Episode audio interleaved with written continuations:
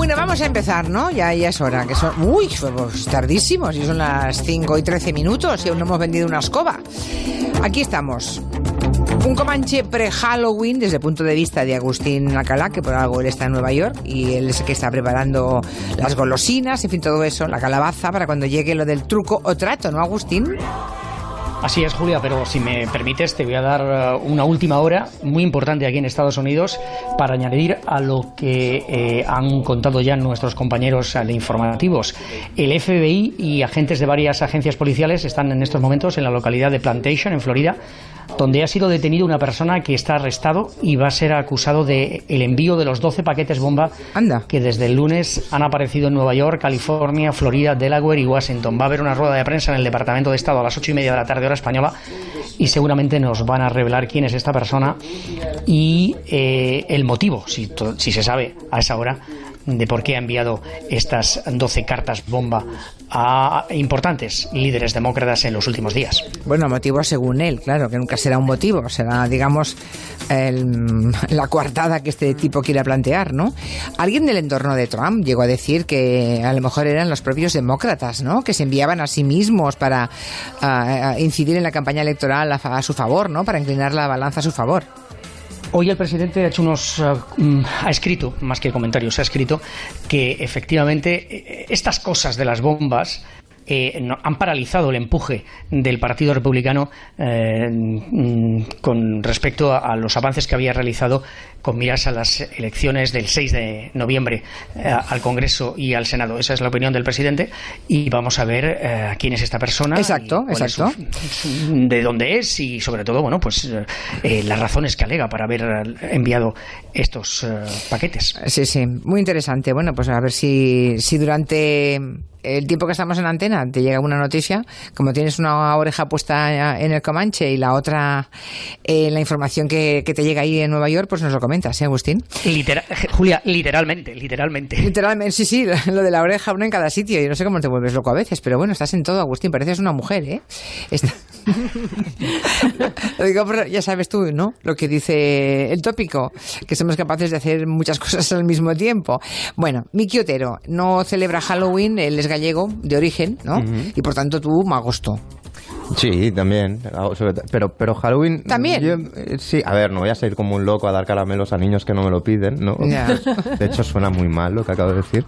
Pero bueno, no sé. Yo hoy vengo con, un- con una, una especie de jukebox de canciones de monstruitos. Ah, sí, bueno, bueno, pues nada. La Torre Blanca es de Castañada, como yo, ¿verdad? Sí, sí, somos de Castañada. Porque tú no eres gallega, pero como si lo fueras. Un poco, Porque- casi sí, ya me estoy convirtiendo. Máximo Pradera no sé qué celebra, porque al ser de Madrid, pues no sé, ¿qué celebráis en Joder, Madrid? siempre me saludas el último. Podrías un día alternar. Bueno, Sí, la semana que viene va a ser primero. ¿Sabes por qué te pasa? Como me has abandonado por la tele tantos viernes, pues me he tomado la revancha, ¿comprendes? Qué vengativa. Sí. Bueno, Sus vais, hace- sus vais a cagar, ¿eh? Con las canciones que traigo. que va, que va, que va, que va. bueno, bueno. Y luego tenemos en San Sebastián a Santi Segurola, que él celebra lo que quiere y como quiere, que por algo es de Bilbao. Entonces, pues, buenas tardes. Hola, buenas tardes, ¿cómo estáis? Oye, ¿qué tal, ¿Qué tal? sienta, ¿qué tal sienta eso de ser protagonista de una tesis? Es que el viernes pasado tampoco, sí, sí, tampoco vino Santi Segurola porque hubo un, un- un alumno aplicado que leyó una tesis doctoral, claro, que te dedicaron y Santi Segurola, si era protagonista de la tesis, tenía que estar allí presente, ¿no? Sentado en primera fila, supongo. Sí, en la Universidad de, de Bellaterra, en la Universidad Autónoma de Barcelona, eh, me sentí un poco abrumado. ¿Qué quieres que te diga? Porque, sinceramente, uno cuando escribe o lleva una profesión como yo tantos años, no se le ocurre que va a tener puede tener cierta trascendencia, pero, pero no más, ¿no? Tampoco es nuestra misión eh, tener más, más vuelo que ese. Pero bueno, me, me- me sentí un poco abrumado, un poco intimidado y agradecido al autor, Alfonso Lo- Loaiza, y la verdad es que... mm, Y corrigiéndole, ¿no, Santi? Eso que dice no, no, usted no, es mentira. tribunal, no, ¿no? no, yo- yo- había un tribunal, yo estuve Calladito, ca- escuchando, callado, ¿no? te- Ya. no, yo no, no tenía nada que ver en el asunto, excepto eh, saber que estaban hablando de cosas mías que en algunos casos me producían cierto pudor, ¿no? Pero, o sea que ahora, bueno. que ahora ese, ese joven al que no conocías de nada, o sea, te, te enteraste un poco no, al final, ¿no? sí, sí me habían dicho que, que lo estaba haciendo y me, Ya. me entrevistó y tal, pero yo digamos que no, no tengo nada que ver con, con, con eso. Simplemente No. pues un alumno decidió hacer algo que no sé, que me parece un poco excesivo, vamos a Ya, llamarle, o sea, ¿no? o sea que bueno, ahora ese, ese joven es doctor en Segurola. Pues, eh, tal y como lo dices. Segurólogo. Segurólogo. Segurólogo, doctor en, segurolo- en se- segurología. Bueno, le, le pusieron un sobresaliente. ¿eh? Ah, bueno, pues Nada. hombre, pues nada, el luego- doctorazo. y lo- que yo no sé cómo funciona eso. Yo me licencié y casi ni recogí el... El, El título. El título. Y, y resulta que luego hay un... eh, digamos que este sistema... mm, eh, pues significa que en los próximos 20 días eh, pues se puede recibir una carta donde los tres miembros del, del tribunal pueden añadir al, al sobresaliente el cum laude, pero eso ya no sé si va a ocurrir Sí, o no. ya, Pero, ya, oye, Julia, déjame que haga un comentario, porque es- generalmente todo este tipo de, de homenajes, de estudios, de, de informes universitarios se hacen a personas Muy de mucha mayores. edad.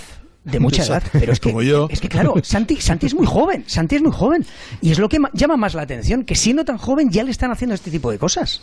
Bueno, porque a los dos años ya escribía crónicas. empezó muy temprano. Bueno, pues no, pues nada. empecé, empecé tarde en el periodismo, no te creas, porque yo, no es por nada, pero empecé, estuve en la escuela eh, de ingenieros industriales de, de Bilbao tres años, tres fracasados años. Ya, disimulando para no decirle a tus padres que querías ser periodista, ¿no? No, disimulando para no decirle las notas, sobre todo. Ya, porque te aburrías soberanamente, claro. Sí, era terrible, terrible, horrible. No, no, para mí fue una época nefasta, pero bueno, así son Bueno, las cosas. pues nada, que, que hay por ahí una tesis de Santiago sobre Santi Segurola. Se la firmaste, Santiago, supongo. Como, como Hombre, se claro, los bueno, y libros. se haría fotografías y todo, ¿no? Claro, tú verás. Bueno, eso, ya te digo que me quedé un poco abrumado. sí, se entiende, se entiende. Pues yo salgo en un libro sobre los españoles que hacen outing. Me voy a quedar atrás aquí. ¿no? Ah, ya, ya, ya. En este octubre se cumple un aniversario muy especial. Hace justo 50 años que se estrenó una película que cambió para siempre el género de terror. Me refiero a La Noche de los Muertos Vivientes. Se estrenó el 4 de octubre de 1968 y en un cine de Pensilvania y ahí, bueno, pues llegaron los zombies de la mano de George A. Romero y se quedaron para siempre. Con esta película pues conocemos al típico zombie que conocemos de toda la vida, ¿no? Que es un ser lento, torpón, pero letal. Eh, una idea de zombie que en cierta parte estaba, bueno, inspirada en la novela Soy leyenda de Richard Matheson. También hay más influencias por ahí de George. Romero. Pero cuando murió, hace pues un año y pico más o menos que murió Romero, comentamos aquí la, la curiosa historia de cómo se financió esa película, que es, Es verdad, es sorprendente. interesantísima. Es que fue gracias a, a la parentela gallega de George Romero.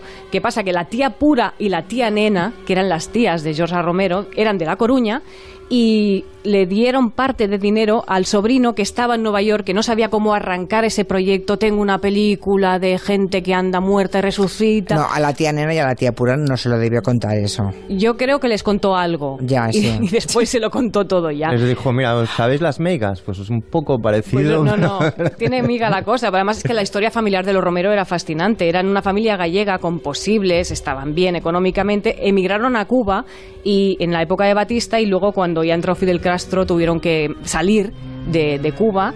Eh, la mayoría se fueron hacia Nueva York, que por cierto la fortuna la sacaron en cajas de papaya, los fajos de dinero, y pudieron rescatar parte de ese dinero. Y, y lo que pasa es que algunos se fueron a Nueva York, pero la tía pura y la tía nena eh, recordaban La Coruña y dicen, ¿pero qué hacemos en Nueva York? ¿Por qué no vamos a Coruña? Y volvieron. a Coruña. Y allí se establecían y tuvieron mucha repercusión. Toda la gente las conocía porque eran dos señoras estupendas que hablaban varios idiomas, que conducían, que fumaban, eran muy modernas, tocaban el piano y claro, en esa época en La Coruña. Claro. Bueno, pues cuando George Romero, de nombre de nacimiento Jorge Alejandro Romero, pidió financiación, eh, ellas le facilitaron hacer esa película y él, digamos que recuperó todas aquellas historias que sus tías gallegas le habían contado cuando era pequeño, las historias de los espíritus por los caminos, las historias de la Santa Compañía y de alguna manera se incorporaron a esa película. Y esto también nos lo contó en el programa, no sé si recordáis aquella entrevista que hicimos a Guillermo Escrigas Romero, que era el director de la Filmoteca de Galicia y pariente de George Romero, que era una mina, todo lo que nos contó, un filón. Pues nada, 50 años se cumplen de esa peli que cambió el género de terror, La Noche de los Muertos Vivientes. A pocos días de Halloween, los cines estrenan desde hoy, obviamente, películas de miedo, claro, de terror. ¿Qué sería de las secuencias de terror sin la música? Que enfatiza esos momentos, ¿no? De hecho, si le sacamos la banda sonora a muchos momentos terroríficos del- de la historia del cine, te das cuenta que no te da ni, ni una cuarta parte del miedo, o ninguno incluso, ¿no? Atención porque hoy Máximo Pradera quiere darnos una lección magistral sobre canciones aparentemente inocentes, pero que son terroríficas. Es un subgénero, ¿vale? Dentro de las músicas de terror que efectivamente son indispensables para dar miedo, porque sin ruidos fuertes mm, no nos asustamos. El ruido, No, el ruido fuerte es una cosa que nos asusta desde bebés. O sea, no hay más que dejar caer un plato cerca de una cuna para enseguida y eso nos acompaña hasta el nicho, vamos. Es una cosa que, no, no podemos superarla. Y bueno, pues vamos a analizar un subgénero, a comentar un subgénero dentro de las músicas de terror, que es el de la el subgénero de la cancioncilla terrorífica, que es una canción que por sí misma pues puede ser hasta encantadora y infantil, pero que dentro del contexto de la película pues da todavía más miedo que si fuera una música con muchas disonancias o con eh, instrumentos en el lado extremo de las tesituras, ¿no? Yo creo que el paradigma de cancioncilla terrorífica es la nana de la semilla del diablo.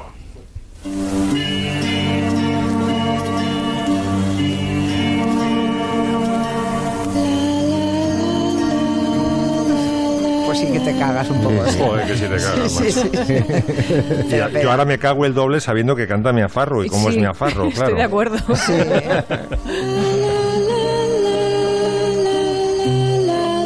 Por cierto, hablando de semillas, estuvo sembrado el que le puso el título porque el título ya es un spoiler. Sí, sí. Sí. Que no es hija, no es hijo de Martín Landau, que es del demonio. Que es del demonio, Ya desde el título, joder.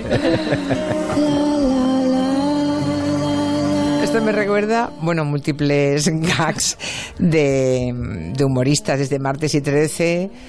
Mm, Aquella canción, ¿cuál era? La de quien Joder. cada 9 de diciembre, como Ah, siempre, sí. sin tarjeta, y, sale el marido, que es el marido. El ramito de violetas, sí, sí. El ramito de violetas, sí. Era martes y coreografía. 13, estos eran académica palanca.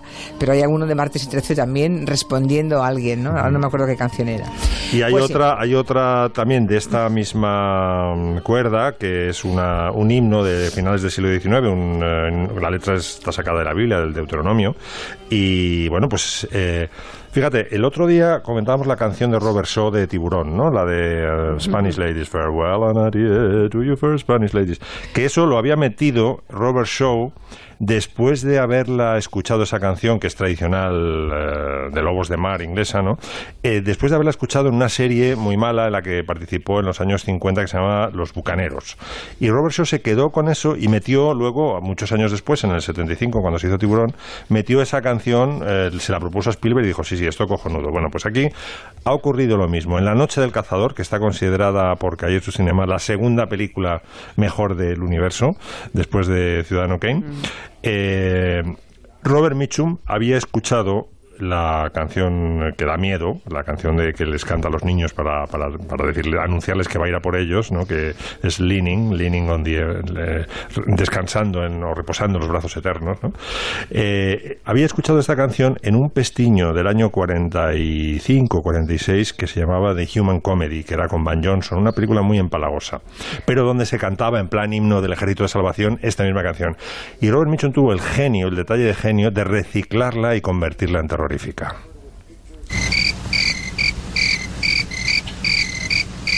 Leaning, leaning, safe and secure from all alarms. Leaning, Momento que está Lillian Gish con una escopeta en el porche de la casa por si entra el cazador a por los niños. arms. Es espeluznante. Sí. Resulta espeluznante. Bueno, hay una técnica también para convertir cualquier cancioncilla en terrorífica que es pasarla a, a modo menor. De acuerdo, tú la canción, un villancico, por ejemplo, como el que vamos a escuchar ahora, Jingles Bells, Navidad, Navidad, Dulce Navidad, Sí. eh, alteras dos graditos la, la escala, digamos, lo, rebajas dos grados la, la- la escala y te sale algo muy, muy inquietante como esto. A ver.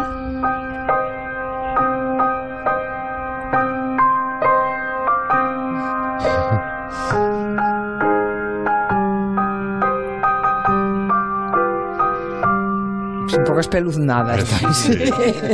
Son unas navidades muy chungas. Ay, sí, pasar. esto lo oyes y se Son unas navidades de Rodrigo Rato. se te pone mal cuerpo. Voy a decir hoy, no sé ayer me lo hizo notar un, un compañero, un colega de la competencia, me reí mucho, porque ayer estaba hablando, esto de- del mal cuerpo, ayer estaba hablando, además no lo dije queriendo, ¿eh? Estábamos hablando con las personas físicas, con Juan Herrera y Raquel Martos de la historia del pobre Khashoggi en la embajada, y de pronto digo yo, sin darme cuenta, uy, qué mal cuerpo se me ha puesto. Y recibí un WhatsApp de un amigo diciendo, mal cuerpo, Khashoggi. Qué En fin. pedazo de comentario. Qué pedazo de comentarios, sí, esas cosas que dice, bueno, pues lo mismo me ha pasado. Ahora, por aquí pregunta un oyente, Antonio, que tiene una duda. Dice, ¿un doctor en segurología tiene dudas? Qué bueno.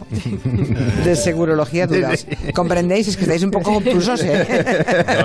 ¿Estáis dormidos o qué? A ver, despertadme. No, a no. ver, a ver, que no estamos haciendo la siesta. Lo hemos pillado, pero pensaba que tenía que contestar el imperfecto. Por supuesto que sí. Ah, se estaba riendo. El interfecto también está haciendo la siesta, por lo que... El, el, el interfecto está contestando. Entonces tenía ese canal cerrado, entonces la culpa no era tuya.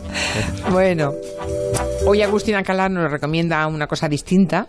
Siempre nos cuenta cosas de Nueva York, ¿no? Pero porque nos quedamos en Manhattan. Pero hoy nos lleva de excursión a Cold Spring, que es un pueblo que está en el valle del Hudson, está a una hora y pico de la estación central de Nueva York, y allí por lo visto hay un espacio cultural de arte italiano muy interesante. ¿Qué, qué has encontrado allí, Agustín? Es el de Navisco. os voy a proponer Sí, Ah, mira. Es- os voy a proponer esta excursión, es una excursión en tren a Cold Springs, un pueblo, como ha dicho Julián, en la ribera del Hudson, que tiene muchos encantos. Eh, nos tomamos un tren que va desde la estación de Grand Central. Es un trayecto de una hora y cuarto para descubrir casitas bajas de colores, un pequeño puerto con vistas al río Hudson, restaurantes, tiendas de libros, de antigüedades y de miniaturas que están a lo largo de la calle de la Main Street, que es la calle principal, que todos los pueblos aquí tienen esa Main Street. Y para los aventureros hay incluso caminos que te llevan por senderos y montañas. Pero mi destino final es el Magazino Italian Art, que es un centro cultural dedicado al movimiento Arte Povera, Arte Pobre, de un grupo de artistas italianos de mediados de los años 70. Y a poco más de cinco minutitos de la estación del tren te espera este museo espacio y obra arquitectónica de unos 2.000 metros cuadrados que ha sido diseñado y construido por un español, un madrileño de Aluche, que está muy orgulloso de haber estudiado en la eh, Politécnica, que se llama Miguel Quismondo, y que me recibió para enseñármelo. Y Julia, la idea surgió de la mente de dos neoyorquinos mecenas y muy aficionados al arte, que se llaman Nancy Olney y Giorgio Spano. sí. Y Miguel nos explica qué se encontró cuando vio el solar y los retos principales de la obra. Magazzino es una palabra italiana que significa almacén. Esa idea de almacén está en el germen del proyecto. Yo lo veía, yo lo veía muy claro. El edificio está en decadencia, hay que hacerle grandes reformas y nos sentamos a ver los requerimientos. Uno, muy importante, es el, el número de metros cuadrados, que el edificio original tenía 11.000 pies cuadrados y teníamos que duplicar ese área. Después sabemos que la luz eh, que queremos para, para el espacio tiene que ser una luz muy controlada, muy, muy de baja intensidad para que no se dañen las piezas. Y hay otro requerimiento que es, eh, como tenemos un espacio original que es una L en planta, pues aprovechar para hacer un, un patio. Mira. Y una vez dentro, y una vez dentro te encuentras con mucha luz, con obras de, de Mario Merz, de Michelangelo Postiletto, de Luciano Fabro y de Giulio Paolini, y yo lo recomiendo mucho porque es una visita a un museo que, a diferencia de la mayoría de lo que ocurre en los museos neoyorquinos, Miguel nos va a contar, es gratis y nos dice qué podemos ver dentro. Es gratis, sí. eh, por ahora es gratis, definitivamente. Las piezas en, en la exposición ahora mismo son, creo que son 78. Eh, son todas piezas que pertenecieron a la colección de Margarita Stein. Eh, por eso esta exposición de este primer año se llama Margarita Stein, eh, Rebelde con Causa. Es una mujer que no tiene experiencia anterior en, en arte, en galerías, pero ha descubierto este movimiento y este grupo de artistas y se ha enamorado. Eh, el arte povera es un movimiento que comienza en Italia, en Turín, en esa época, en los primeros 60, con un grupo de artistas que están respondiendo a, un- a una serie de conflictos eh, que tienen que ver pues, con, con cambios sociales muy fuertes y muy rápidos. O sea, eh, le fascinan.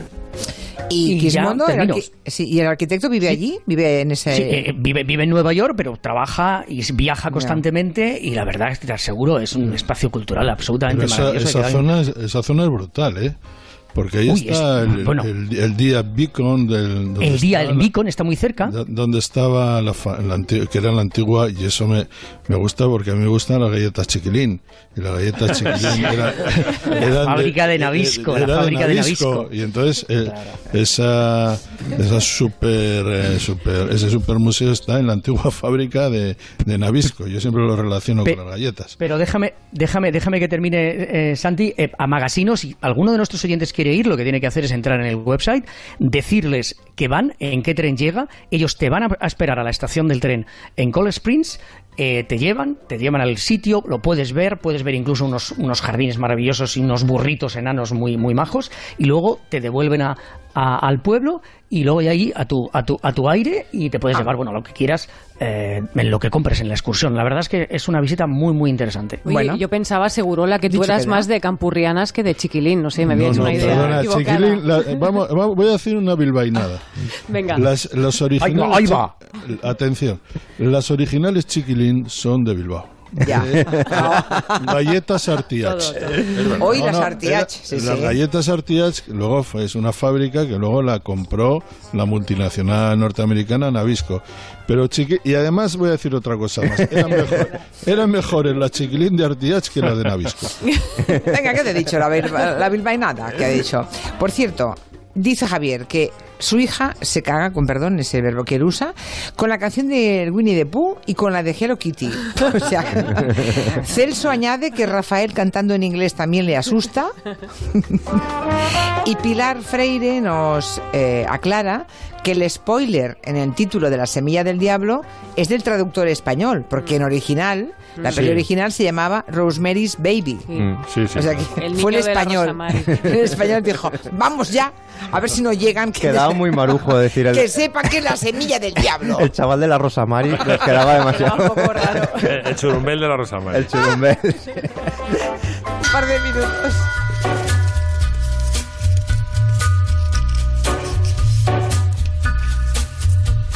En Onda Cero, Julia en la Onda, con Julia Otero. On a gathering storm comes a tall, handsome man in a dusty black coat with a red right hand.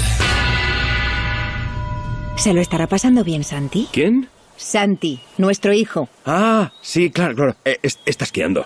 Con Club Med y Viajes El Corte Inglés, esquía y olvídate de lo demás. Porque te ofrecemos los mejores resorts en los Alpes con todo incluido. Miniclub para niños, alta cocina, forfait, monitores, todo. Y a pie de pista. Disfruta como nunca del esquí, de la gastronomía y de las veladas con animación mientras practicas tu deporte favorito en un entorno espectacular. No esperes más y lánzate. Consulta condiciones en Viajes El Corte Inglés. Tres de cada cuatro víctimas de violencia de género no habían denunciado previamente. La denuncia hace visible el maltrato, pero no solo la víctima debe denunciar.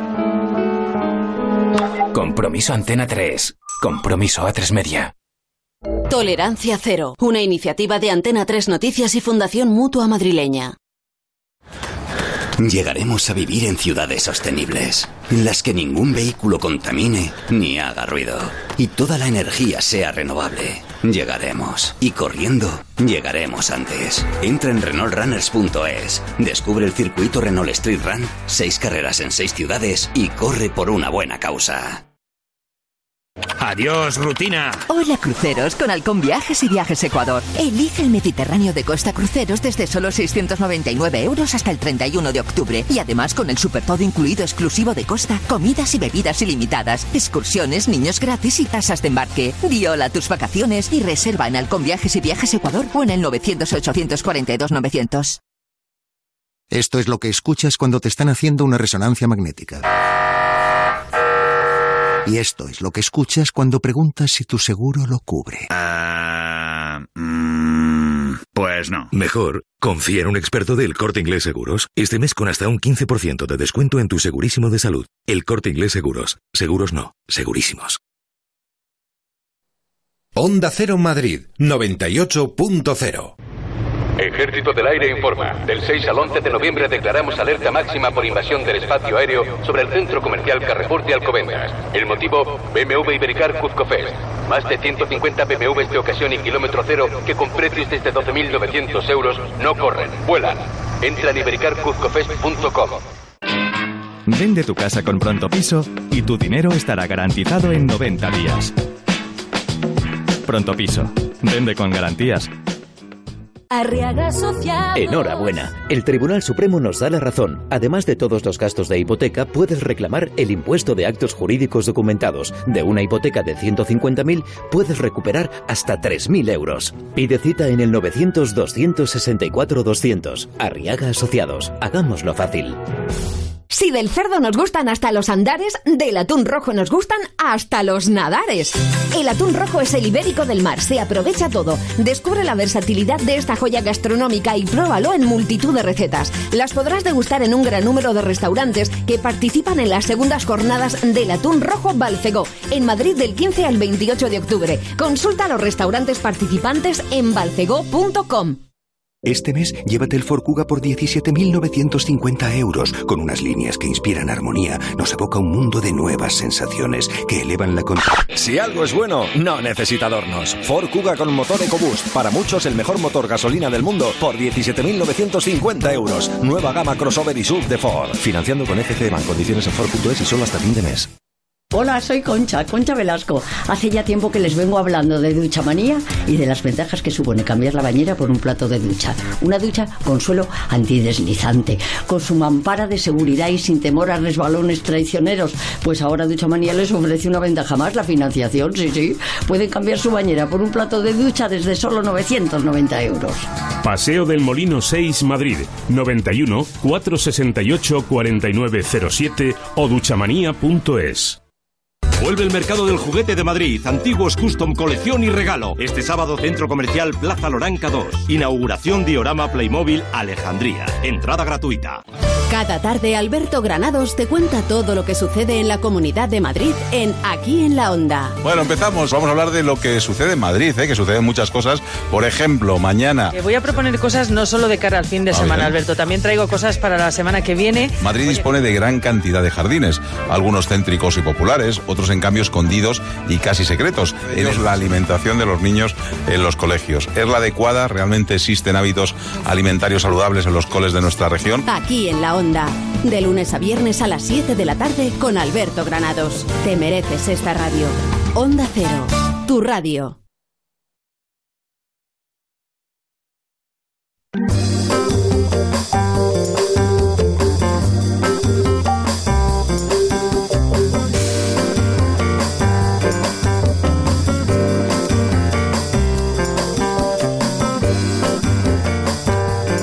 Seguimos en el territorio Comanche, por lo que veo en televisión ahora mismo en las imágenes, Agustín, veo a tres agentes del FBI.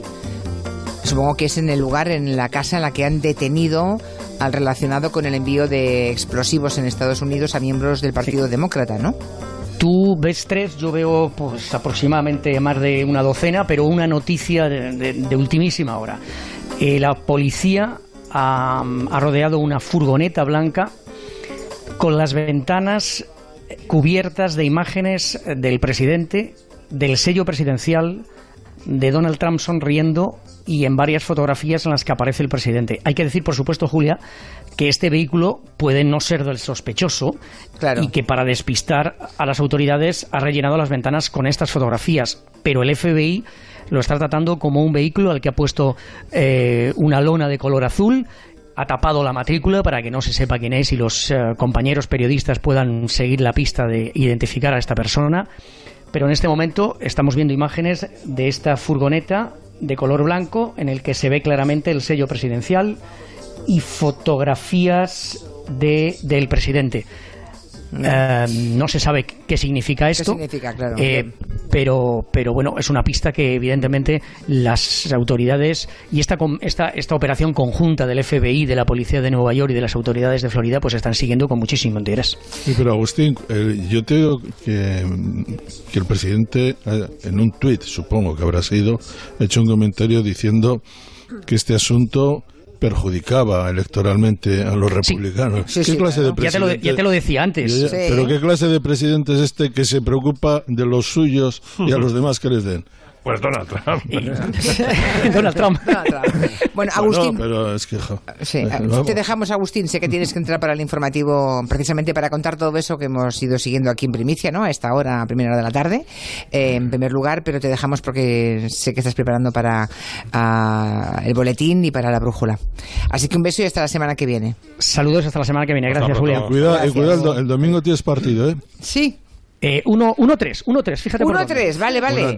Bien hecho lo de la porra, porque luego a última hora hubieras faltado tú, que eres el, eh, más feliz. Para el, merengón, el merengón. El más feliz para poner resultados favorables.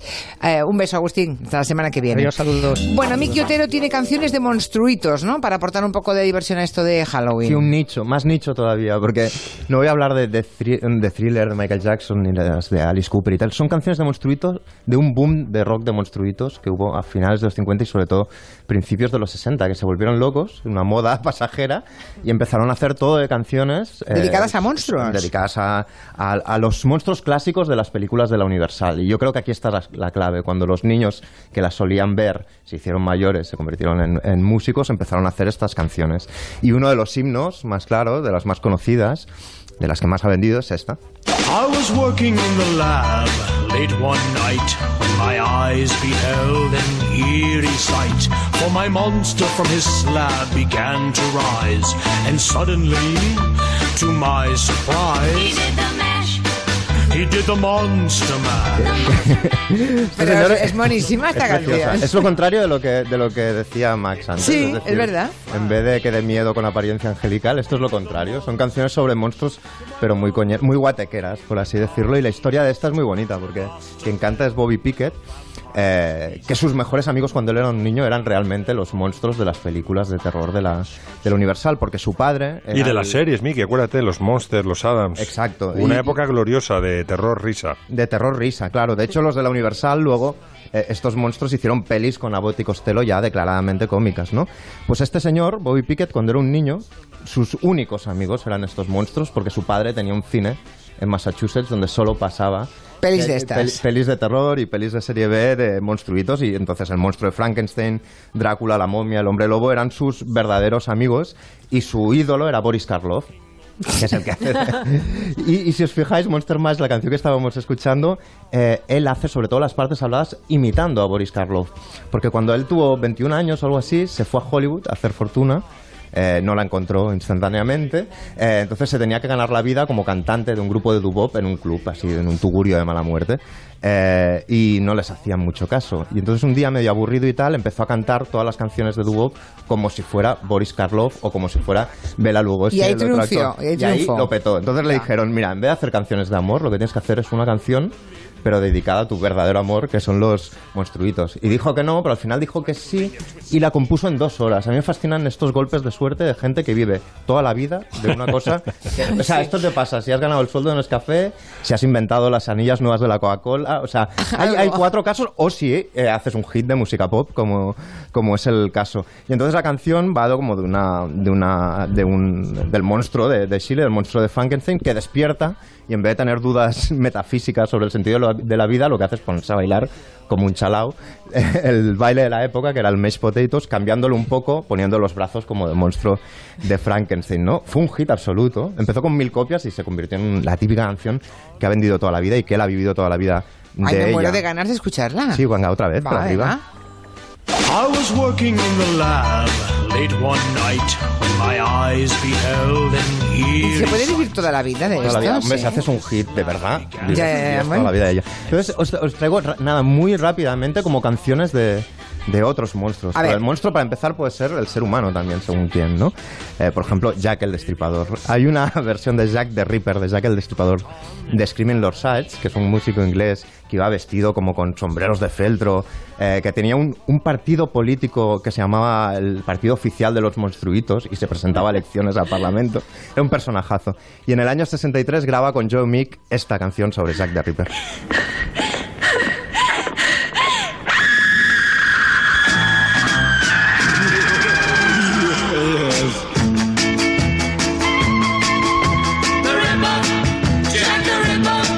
se llama esta canción? Jack the Ripper, Jack Ah. el Destripador.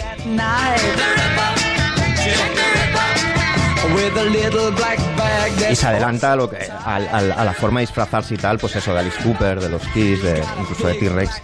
Hay un montón, por ejemplo, hay otra, hay muchas canciones que van sobre el paralelismo entre ser adolescente y sentirte como un monstruo, que es algo que vemos desde en pelis como Teen Wolf hasta en canciones como esta. Y la canción que mejor lo define es I Married a Teenage Monster, me casé con un monstruito adolescente de The Keatons.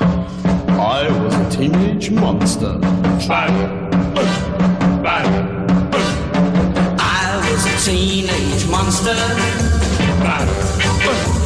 Esto nos ha pasado a todos, ¿eh? Esto de verte en el espejo y decir, pero qué monstruosidades. Ves Los primeros granos, las Oh. primeras erupciones. Eso que te crece más la nariz, ¿no? Sobre todo a los chicos les pasa más, ¿no? Sí, te sí. crecen más las orejas Es que, la nariz. escena y- de la película de Teen Wolf cuando se mira y por primera vez le Sí. sale el pelo y tal es como me sentí yo la primera vez que vi. Otra más, Primer venga. volcán de Algné. No sé, podéis decir el monstruito preferido que tengáis. Frankenstein, Y venga. Frankenstein, por ejemplo, Eddie Thomas.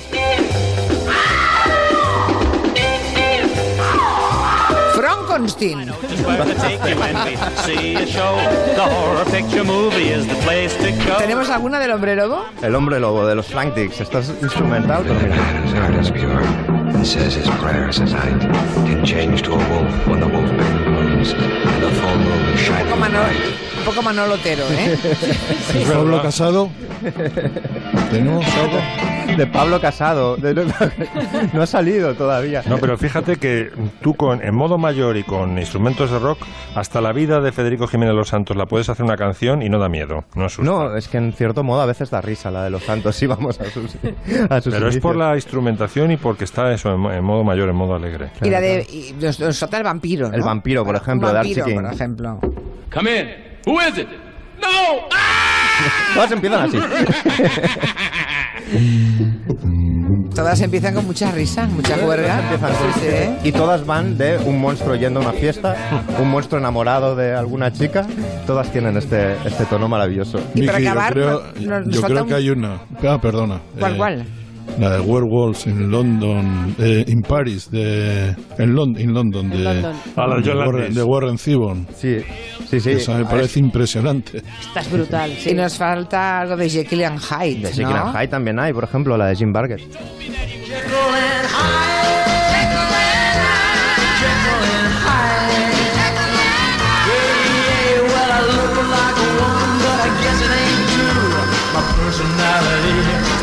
Bueno, no has traído nada hispano, me parece fatal, porque yo encontré... Drácula y Yeye podría Sí, pensar en traer. el Drácula y me Yeye.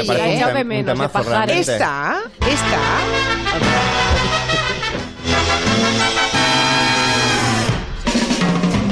Soy un Drácula yeye que a nadie asusto.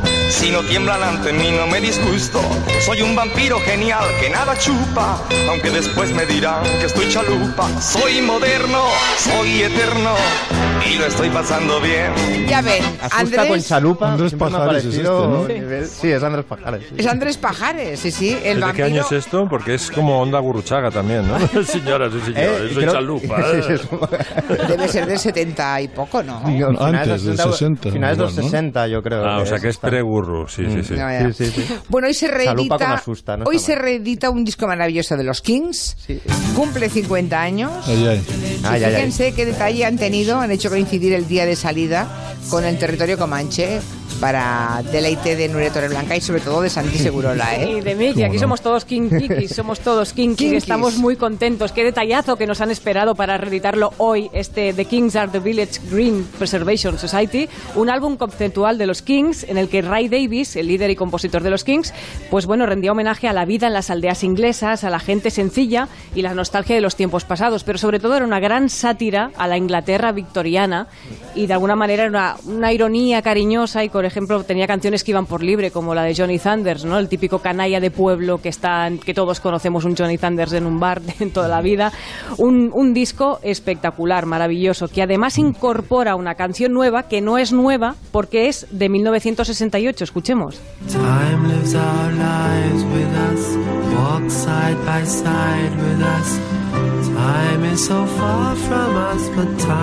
Es una canción casi nueva, es del 68, pero es que nunca la habían incluido en ningún disco y ahora va a estar en una de estas ediciones porque hay ediciones de todo, ¿eh? la lujo, la super lujo, la más modesta y bueno, cuando se reeditan este tipo Ya de sabes, ya, ya sabes que este disco tiene fama de ser el fracaso de mayor éxito de la historia. Exacto, exacto. Sí, en su momento no pasó un poco sin pena ni gloria y luego los años lo ha puesto en su lugar. Sí. Y, y aquí está muy fina la ironía de Ray Davis porque está como evocando cosas de la Inglaterra victoriana que molan y tú te lo vas creyendo, piensas que realmente es una canción nostálgica hasta que dicen Sí. que vuelvan por favor las tacitas de porcelana china y la virginidad. Tiene muchísimo humor, tiene Ah, mucho humor. y también dice eh, No, es el más inglés de los ingleses, Fu Manchu, Moriarty y Drácula. O sea que Ahí Está- con los monstruitos. Por, Por cierto, cierto, un super hincha de Ray Davis, super hincha del Arsenal, ¿eh?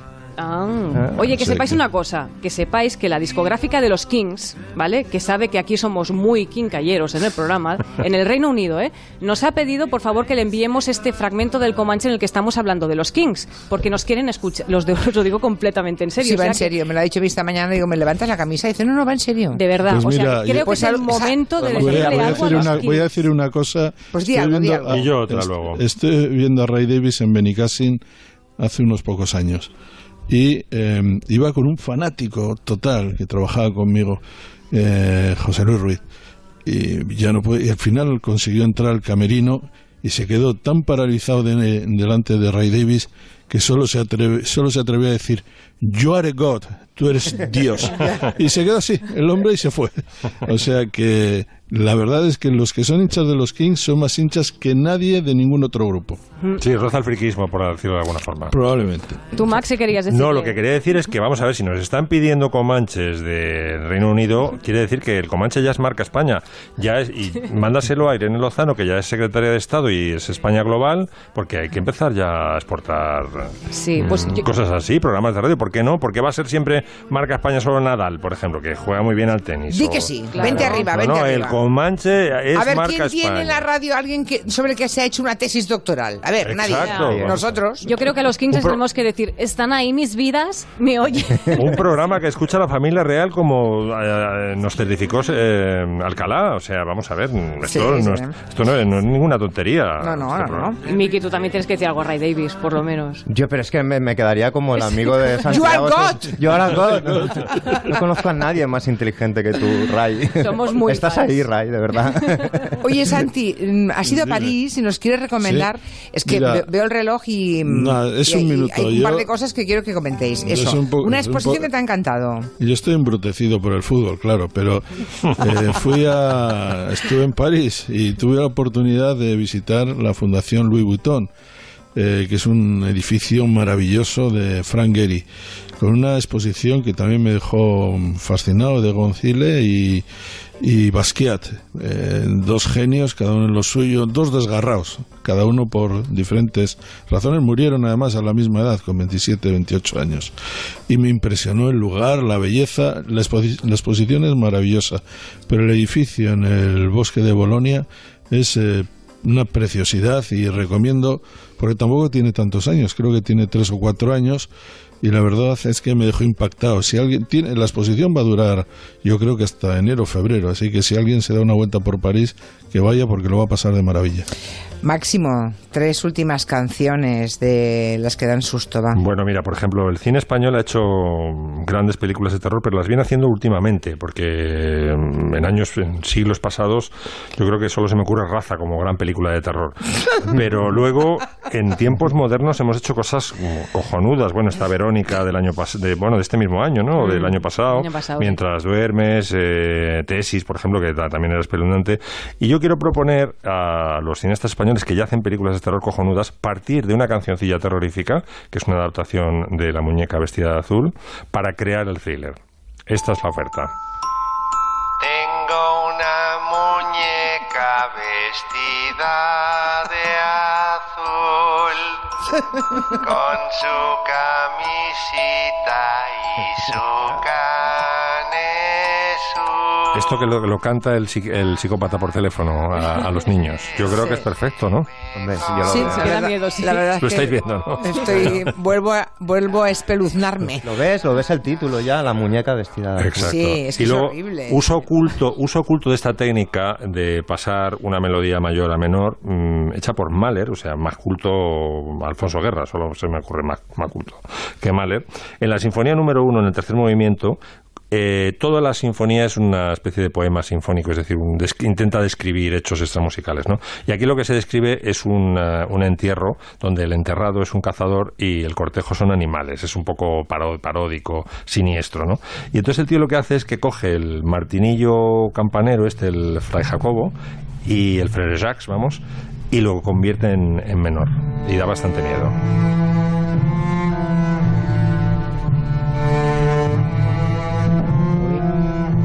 Pues sí.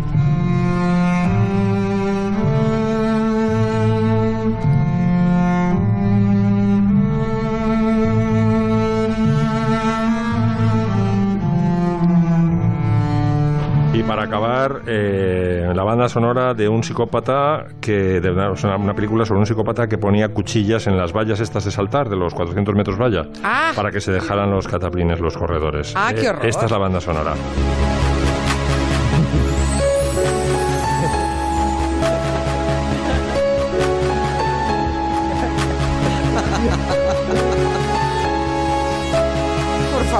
Cuchillas. Los ves, los ves corriendo muy despacio y llorando. Las todos con el labio temblando. Exacto. ¡Qué horror! ¡Qué imagen! Bueno, del gran derby, ¿qué podemos decir, Santi? Aparte del 1-3 que ya hemos apuntado de, Bueno, de Agustín primer- Alcalá. Primer derby desde tiempo inmemorial, creo que desde el año 2009, sin Cristiano y sin Messi, nada Sí, más señor. y nada menos. Sí, es una, una nueva era. Eh, Messi, porque está lesionado, tiene una rotura del radio. Eh, viene El Madrid viene eh, en un estado. Y, y Cristiano porque está en busca y captura. Y el, el Madrid viene con un entrenador que no sabemos si seguirá o no seguirá. Para mí hay algo sádico en lo que está sucediendo con, con Lopetegui, que no puede saber, que tiene que trabajar día a día, hora a hora, sin saber cuál va a ser su destino. Nadie se pronuncia en el club. Es bastante eh, deprimente lo que está ocurriendo. Pero cualquier, eh, en cualquier caso, un, un derby de estas, un clásico de esta categoría, nunca se puede saber quién es favorito. Yo creo que ahí va mi apuesta, un 2-2. ¿Y los demás qué decís rápidamente? 2-0, 2-0. 2-0. Palma el Madrid 5 por 5. 3-1 3-1 Barça. A ver, ¿cómo hacemos para meter 3 sin Messi? Tre- Pero- 3-1. Eh, yo, yo digo 1-1. Yo, yo estoy como tibia. Venga, lo dejamos ahí. Uy, eso son las 6. Gracias a todos. Hasta. Máximo, Santi, Miki, mm, Nuria. Agustín ya se fue. Noticias.